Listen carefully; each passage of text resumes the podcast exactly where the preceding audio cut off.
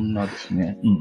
というように、ライドウさんがえリスナーとして聞いた番組の話だとか、うん今現在、ポッドキャスターとして横のつながりがあるうんうん。ような方々もいらっしゃるとうんうんうん思うんですよ。だから今現在2023年ですよね。うん。2023年時点うで、ん。一個人として、ポッドキャスターとしてうのん相関図みたいなものを作ってみると、はあ面白いかなと思ってて。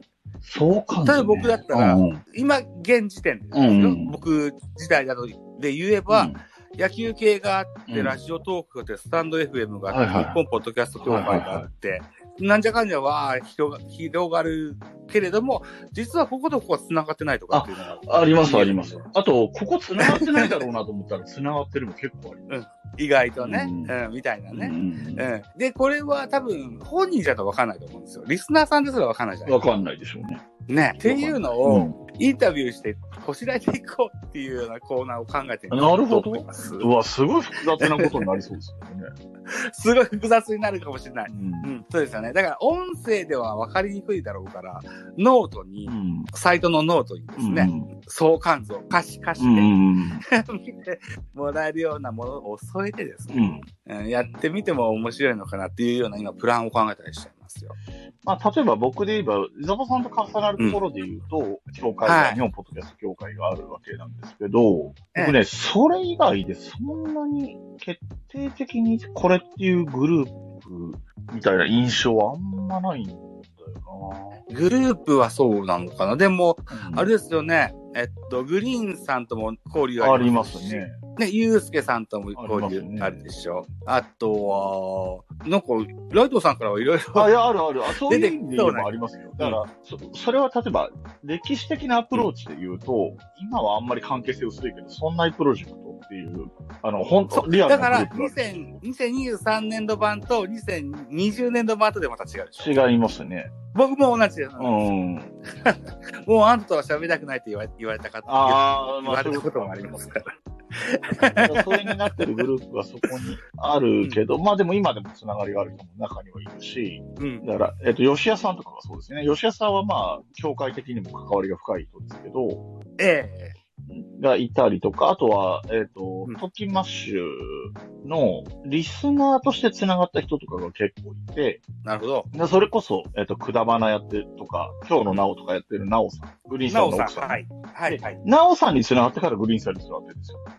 なおさんのが先やったんそうですか？そうそうそう。で、そのなおさんと繋がった理由も、トキマッシュのイベントがあるっていうので、イベント近くなってきて、トキマ、ハッシュタグトキマッシュとかつけてる人を探してみたいなところから繋がってるので、トキマッシュがなければ繋がってないようなところではあるんですけど、はい。で、グリーンさん繋がって、コンチキに広がって、で、コンチキ側から、徳松さんにも繋がってるし、桃屋のおっさんとか、大場さんとかにも繋がってって、まあ、あと、マーヤさんですかね、うん。その辺に繋がってって、で、と徳松武史は、名古屋でね、カフェやってたりした関係もあって、そこでの繋がりがあるとっていうのもいっぱいいて、うん。その中には、起死回生っていう、今は起死回生、前は海生っていう名前だった、えっ、と、中学の終わりか高校の初めぐらいからポッドキャストやってるっていう変わり者なんですけど、おーほうほその彼は、冬のライオンの真冬さんと同い年ですけど、う。はい。その辺の縁で、僕がなんか、冬のライオンの中とかで喋ったりしてるんですよ、そういうの。この二人同い年だから、うんあとは、サッパさんとかも同い年だけど、同じ学年の、しかも早生まれが共通の3人なんですよ。だからちょっと面白くて、その話題を出したりしてた結果、さうんもう、もうやってないかな今やってるかな真冬さん今、多分スペース裏でやってますけど、あで、真冬さんの今今、今やってます。はい。真冬さんのスペースにその起死回生が上がったことがあって、二人ともお笑いが好きっていう共通点があるので、それきっかけで、ポッドキャスト番組始まったんですよ。結果的に、ここ2か、1ヶ月ぐらい。お笑い好きがそうそう。そうして。そう、だから、そうなんだが、ガチお笑いトークの M11 回戦の話とかしてるような、要するにお笑いオタクみたいなレベルですよ。わからんやそうつですね。そうそう。普通の人はわかんない。あ、1回戦とかあって素人がもう出れるんだねぐらいしか知らないじゃないですか。それタイトルってわかる？えっと、カタカナで、三八、西、東。そうですか。漫才って感じそうそう、ですね。三八がマイクの、えー、はい。三八マイクっていうのが漫才で使うマイクなんで、そう三八ですね。スタンドマイクっていうのと、はいで、西東は、えっ、と、海星が関西の人間で、まふいさんがまあ、関東じゃないけど東の人間なので、うん。見てるお笑いが違うんですよ。うだから、海星は吉本とかを見てるわけです。吉本の劇場とか見てるんですけど、はい。まふいさんは、あの、お笑いで言うと三拍子っていう芸人さんが好きなので、その人たちのライブ見に行ったりとか、昔はその人たちが出てる事務所ライブとかを見たりとか、合同のイベントとかに行ったりとかだったので、かん東のお笑いなので、西東って聞くと、こう、上手と下手から一気にドーンと来て、三八巻の前に立つああ、なるほどね。言葉の響きから。ああ、確かにね。思い浮かびますああ、なるほどね。うん。ああ、うんその印象もいいですね。そうですよね。あの、うん芸人さんってね、同じ側から出てくることもあるけど、上手下手から両方一人ずつ出てくることもありますもんね。うん。舞台や番組によって違います。うんうんうん。でも、まあ、わかります、うんわかります。ああ、そういう意味でもいいタイトルかもしれないですね。そうですね。うん。頭に想起するっていうのはうんいいタイトルですよね。そうですね。だからそういう形で、そだからその辺はだから、僕の中で遡ると、岸海生っていう人は、うん徳松さんのつながりで知った人かな。グリーンさんかな。なるほどまあ、グリーンさんと徳松さんももちろんつながってるので、で、さらにそこに熊がいて、熊と海生でポッドキャストやってた時期もあるし、うんそういうコラボ的なっていうか、もともと別々に番組持ってる人が新しい番組作るってこと、よくあることじゃないですか。はい。そういう流れの中にはそういうのもあるし、だから、グリーンさんは今月のディレクターをやってたっていう状況の時に、切れない長電話っていうのがあって、ええ。で、そこから、切れない長電話が終わったタイミングで、何でしたっけ？なんとかラジオ忘れたけど、熊と徳松ってやつが始まなっ知ってますう。ん。っていうような流れがあったり え、一方で、えーグリーンさんは昔ツイキャスを定期的にやってて、そうなんだ。もともと多分どっちかというと、ポッドキャストの前にツイキャスで出てきたような感じの人なんだと思うんだけど、グリーンさうんん。そうなんだ。で、その時にやってたメンバーが、書店ボーイって人がいるんです。この人知らないかなと思うんですけど、いや、僕、名前だけはあお伺いしたことがあります。東海座っていう、東海市、愛知県の東海市っていうところのご当地ヒーロー関係のことをやってる人なんですけど、だそっち系の、ご当地ヒーローで、そっち関係のポッドキャストとかをやってたりするし、自分の番組も持ってたりするような人なんですけどえ、その人とグリーンさんのトークデスマッチっていうのがあって、そこにクマがちょいちょい上がるっていうのになって、まあクマも込みで3人のトークデスマッチみたいになってた。トークレストマッチトークデスマッチですね。あ、トークデスマッチデで、えっ、と、グリーンさんと書店ボーイが、それこそなんであの時カフェにい同じ日にはい。行ってる時にそこからツイキャス生配信、顔出しでやってるっていうのがあって、顔出し、はいで。そこで二人とも喫煙者なんで、二人ともタバコ吸いに行きたいから、もうずっと画面の前にいて長いから、タバコ吸いに行きたいからって言って、まあまあ喋れそうな二人に、ちょっとお前ら繋いでてって言われたメンバーが熊さんとその海星長で、うんで、ここでこの二人が喋ったのがきっかけになって、この二人でポッドキャスト始めましょうってなって、グリーンさんが名付けたのが、まあ、二人とも太めなので、えっ、と、はいボスコイブラザーズの横綱どっこいしょっていう名前の番組だったんですけど、別に相撲っぽいけど相撲の話全然しないっていうね、スタイルの番組だったんですけど、まあ、まあ、海星がもともとコメディ系が得意な人なので、面白かったね。ええなるほどね。うんっていうようなところがそうやってひメンバー的には広がっていったり、うん。あとは、僕は、あの、自分のね、誕生日を自分からみんな祝いに来いみたいなイベントをやったことがあるので、うん存じてます。はい、はい。えー、椿ライド半世紀祭りというのをやったので、それに、コロナで延期延期で。あ、そう、大変でしたねね。2月の誕生日だったのに4月にやりましたけど、はいはいはい。えっと、それにく来てくださった方とか、今でもつながりがある人が多かったり、それこそ、冬のライオンで、今年2回目だったんですけど、冬来カフェツアーって言って、冬来カフェっていうね、冬のライオンの名前を冠したキッチンカーがあるんですよね。ジェラートとかかき氷とかコーヒーとか売ってるはいはいカーなんですけど、はいで、基本的に山梨で営業してるんで、なかなか行くのが難しいじゃないですか、普通の人は。で、山梨にはい用があって来る人とか、遠方から、た本当に普通にリスナーさんで遠方から来てくれる人もいるんですけど、すごいですね。そそれとは別に、みんなで東京が行きやすい人は東京で集まって、東京から山梨にみんなで行きましょうっていうのを2年連続でやったんですけど、あ、ツアーツアーみたいなの。はいで、。これは、うんまあ、ポッドキャスターさんだったり仲間内が多いんですけど、でこの辺はだから、こうそういう、そういうつながりのチーム的なものはあることはあります。ああ、でこ固定客さんですよね。ね。まあ、ブックメンさんとか、えっ、と、鬼おろしさん、お弁当の蓋ってやってる鬼おろしさん。はいはいはい。聞いたことある。最近配信してないと思うけど、32歳ニートからの脱却っていうポッドキャストがありまして、タイトル聞いたことある。この番組はこの番組で、あの、面白いから、聞いてみてほしいって感じです。なんか、引く人は引くかもしれないけど、32歳の何でしたっけ？32歳ニートからの脱却。32歳ニートからのからの脱却ね。わ、かりました。あのね、聞かせていただきます。はい。えー特に初期の方が面白いと思うんですけど、初期、うんはい。ニート、まあそういうことなんですよ。タイトル通りなんですよ。32歳の男が今までニートっていうか、ぶっちゃけ言うとパチプロだったんですよ。で、それが一回就職して、これでニートじゃなくなるねっていうところから始まったんだけど、結局ニートになったりする話なんですよ。その回を重ねて聞いていくと。はい。で、その人間の人間性的なところのクズさっていうのが魅力みたいな感じのタイプの。クズさうんん。あの、いいや、いいやつってか、当たりはソフトなんだけど、やってることがひどいな、みたいな感じなんで。う で すか？人を殴ったりとかそういうことじゃないですよ。なんか、生き様が、なんかだらしないみたいな意味でのクズさなんですけど、こんなやつもいるのか的な面白さかな。で、なるほどね。その辺の人とかもいたり、あとは、ビッグバットボスオブザ・デッド、今のタイトル。あんまり最近これも配信してませんが。っていう、ま、割とでも10年とかはやってんじゃない？もっとやってんのかな？10年？とかぐらいはやって、まあ、ビッグバットボスっていう元々名前だったと思うんですけど、で、ビッグバットボスのビッグバット。はい。おはい。大きいに、えっ、と、コウモリにボスですね。ええはい。あ、あれか。ビバボっていう略し方をするバットマンの。ああ、そうだと思います。ババットマンっぽいマおー、ーク聞いたことある。はいはいはい。で、はいはいえっとはい。ビバボっていう略称なんで、ハッシュタグは多分ビバボとかだと思うんですけど、ええ。うん、で、そこの、どちらかというと聞き手寄りの、あまり多くは喋らない、大山名前募集中さんっていう人がいるんですけど、あの、この方も、えー、椿ライド半世紀末にも来てくれたし、今回のバスツアーも来てくれてたりとか。バスツアー。うんはいそうあ、バスツアーじゃない。バスじゃないですね。冬来カフェツアーです。カフェツアーね。はいはいはい。あそんな感じ。あそうあの、相関図うをん一個人うんに集約するとすっごい量になると思うから。でこういうことになるよなって思ったんですよ、僕も聞いてて。ね。ね。だから、なんだろうな、何枠何枠みたいなやつ。うん、ちょうど今、古太郎さん来てくださってるけど、うんあの、友会枠でもいいと思うし、ああの、くくれるもんはくくっていったらいいと思うんですよみたいなことをやってみても面白いかなって今思って。あの、うんなんていうのかな。あれになると思うんだよな。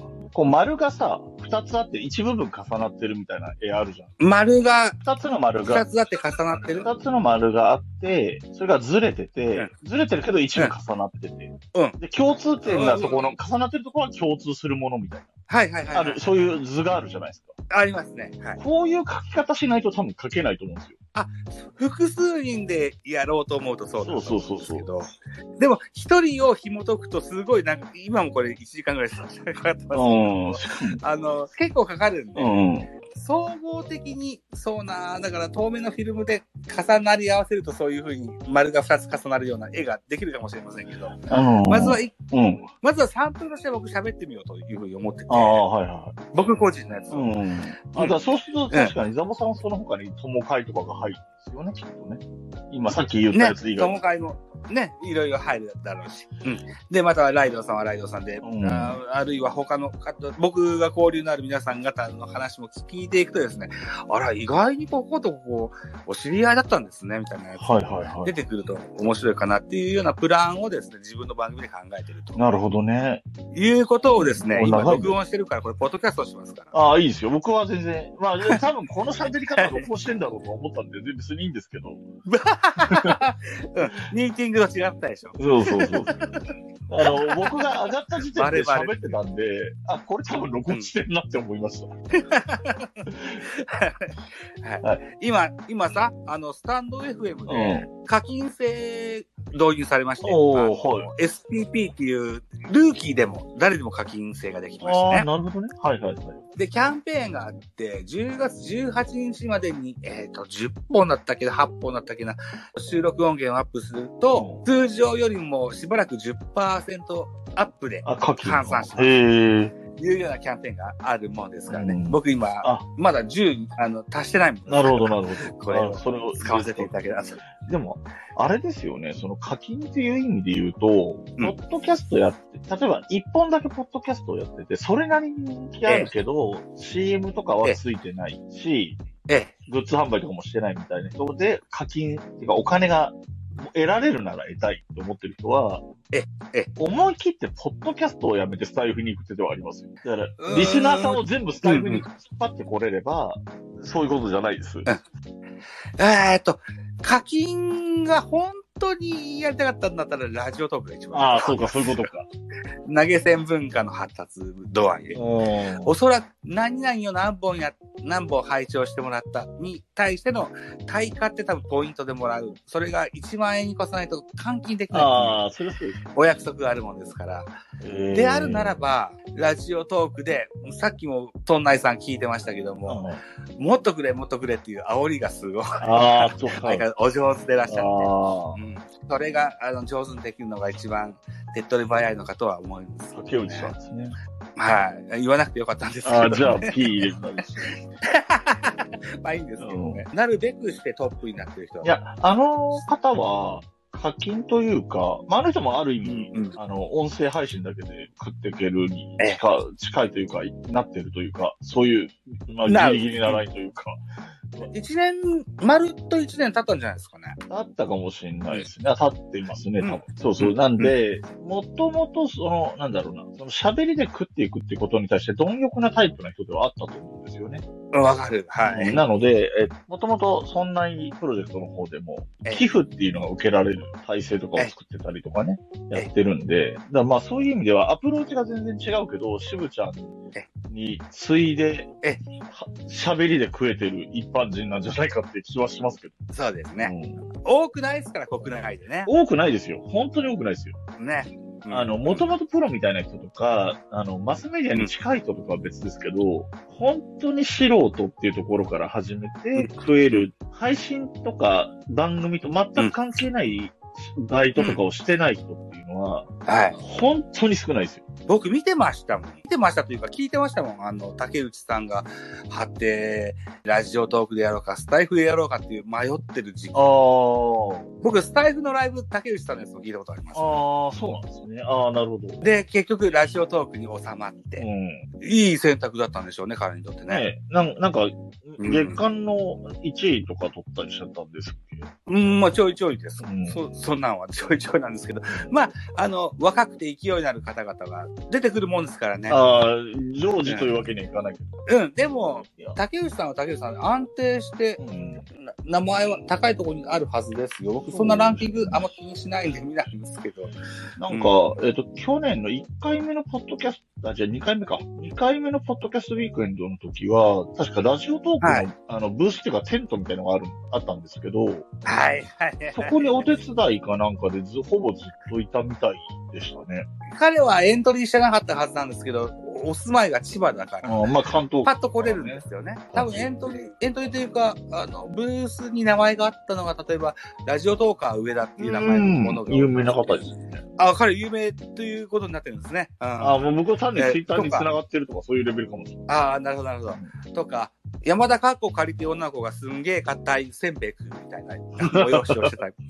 えとかー、あるいは、その時には、井上社長さんもいら現場にいらっしゃったみたいな話を聞いてますし。ね。うん、まあ、当時は、とてもこう、盛り上がった風には聞いてます。あの、聞くだけ聞いてます。僕は逆にだからラジオトークっていう文化にほぼ触れてきてないので、だからやっぱりその時も一回僕のところに出てくださいましたね。そうですね。でそのぐらいの感じなので、正直そこの、えっ、と、ポッドキャストウィークエンドにブースが、ブースというかテントがあるのしてても別に近寄ってない、最後に竹内さんいるかなと思って見に行ったっていうのはあったけども、なんか撤収作業中とかみたいだったんで話したりはできなかったんですけど。あ、そうなんですか。うん、そんなぐらいです。そうだから縁が、ポッドキャスト好きな人で、他のツールに行かないタイプの人っているんですよね。僕がもうその一人なんですけど、え、ライドウさんってなんか放出してるんですか？ええこだわってるっていうか、ポッドキャストの中だけでも聞ききれないほどあるから、ええ。他のツールの配信を聞きにあまり行こうという気になってないっていう感じ。ああ、なるほど、なるほど。はいはいはい。僕、つまみ食い程度にいろいろ行きますよ。あ、そうそうそう。で、ポトフさんなんかも、もともとあの人は、なんか、新しいもの好きなところがあるから、新しい。もう、あっち行ったりこっち行ったりですよね。ありとあらゆる SNS とか、そういう音声配信とかに、一旦とりあえず自分のアカウントを作るみたいなことをするタイプの人なんで。そうですね。んそういうタイプの人ももちろんいるし、日本ポッドキャスト協会としてはそういうところにもアンテナ張ってた方がいいだろうとは思うんだけど、でもやっぱりえっと限界があるのでね。うん。つい最近、新しくインストールしたのが、うんカラージングだったっけ？な。っへえ。ていうのがあって、カラオケ配信ができる。あー、なるほど。はいはいはい。スタイフの配信者で、アッキさんっていう北海道在住の主婦のね、え方がいらっしゃって、えっと、バックナンバーファンか。えうん。で、普段はスタイフでは弾き語りをしてらっしゃるんですけども、はいはいはい。ちょっと色味を変えてということで、あー、カラオケでっていうことか。なるほどね。カラオケで、で、普段はギターで弾き語りしてるのをうん打ち込み系の曲に乗せて、で最近の曲を歌いますみたいな表現の仕方もされてらっしゃいますし、うん。あるいは、アワっていう以前からある音楽アプリあー、ありますね。あれでもラウンジっていうコーナーができまして、カラオケができるんですけども、はいアワは、あの、お特徴としては非常にハイクオリティ、ハイ、あの、非常に最高の音源で。僕らに提供してくれるっていうのがあって、クリエイターエコノミーニュースのかぐわさんも。音楽はアワ以外では聴けませんとかいうぐらい、そんなでもに音がいいいい印象がありますね。一回入れてちょっと外しちゃったけど、いい印象はあります。うん、そうなんですよね。うん、まあ、有料なもんですからね。うんで、僕がラジオトークで応援してた女の子もそこでしばらくやってた時期もあったもんですから、あアワーを聞いてた時期もありまあ。した。ん。ということですね。うん。ツールがね、多いから、だから、さ、あの、いや、いいいいんですよ。それぞれのスタンスでやればいいんだけど、うんやっぱり、知らないポッドキャストいっぱいあるな、の方が、やっぱり僕は気持ちがいきますね。あの、うんだから、変な話、今まで聞いてたうん、それこそだから過去に付き合いが深かった人、さっきの経歴にも出てきた人たちの番組でも聞いてない番組もあるし、まあ終わった番組もあるし、はい。一方で、はいえっ、と、新しく行く番組っていうのも少しずつですけど増や増やすというか、入れ替わったりしながら、うん聞いたことない番組を聞くとかは、ある程度はしてますけどね。うん。なるほど。難しいですね僕もだから、ポッドキャストって本当に山ほどあるくせにやましい告知も少ないもんですから、うんうん知らないもんも多い。うん。多い。ね、今日掘り出したのがですよ、デコン砲弾っていうのを掘り出しました。ええご存知でいらっしゃいます？これ、ゲストで、ゲストで渋ちゃんも出てらっしゃいますね。あ集いの今井さんの番組ですあ、ね。なるほどね。なるほど。まあ、そまあそこはそれでそうでしょうで、直近が2022年の9月の16だから去年ですな。ね。だけど、Spotify でおすすめに出てきたんで、聞いてみたんですへえ、なんで今うん。なんだろう、なんで、なぜか知らねえと、うん渋ちゃんだとか、今井さんだとか、有名どこが出てきてんのに、原因がちっちゃいっていう、音がすごく小さくて聞きにくいい。ポッドキャストにはなってますけども、喋りの内容は興味深いです。うん。渋ちゃんたちが編集してるわけじゃないんでしょうね。あの、放送主は今井さんになってるから、へうん。あの、ポッドキャストウィークエンドの最初の主催は集いさんだったんですよね。その社長さんですよ。うんうんうんうんでもなんでこんな原因がちってんだろうなと思ってはいるんですまあ、けど。編集はど、操作自体は他の方、あの、社員さんとかにやってもらってるのかもしれないですね。そうなのかな。うん。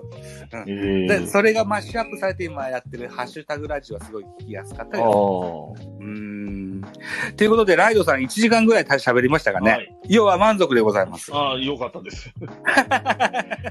僕も割ときっかけもらって過去の懐かしい関わってきた人の名前をいろいろ出したりして、いい機会でしたね。ああ、よかったでございます。な、なかなか自分の番、一人で、一人じゃない自分の番組やってるとそういう振り返ること少ないですよね。少ないですね。ね、それこそゲストに出るとね、ポッドキャストを始めたきっかけはとか、最初どんな番組から聞きましたとかっていうのは、もううちの番組でも聞くことあるんですけど、うん。うん、そうそう、そういうのはゲストに出たりしないとなかなか喋る機会ないですね、確かに。いうことで、はいまだそのうち、あの、ちゃんとした相関図うをん正式におするかかもしれませんが、はい。今日、今日話した時にユースケとか出してないんで、まだまだまだね広がると思います。まだまだありますよね。はい。整理していただいてとはい。いうふうに思います。あー緊急集落、もっと知りますのポッドキャスター。お相手は、椿ライドさんでございまはい。ありがとうございました。どうもありがとうございました。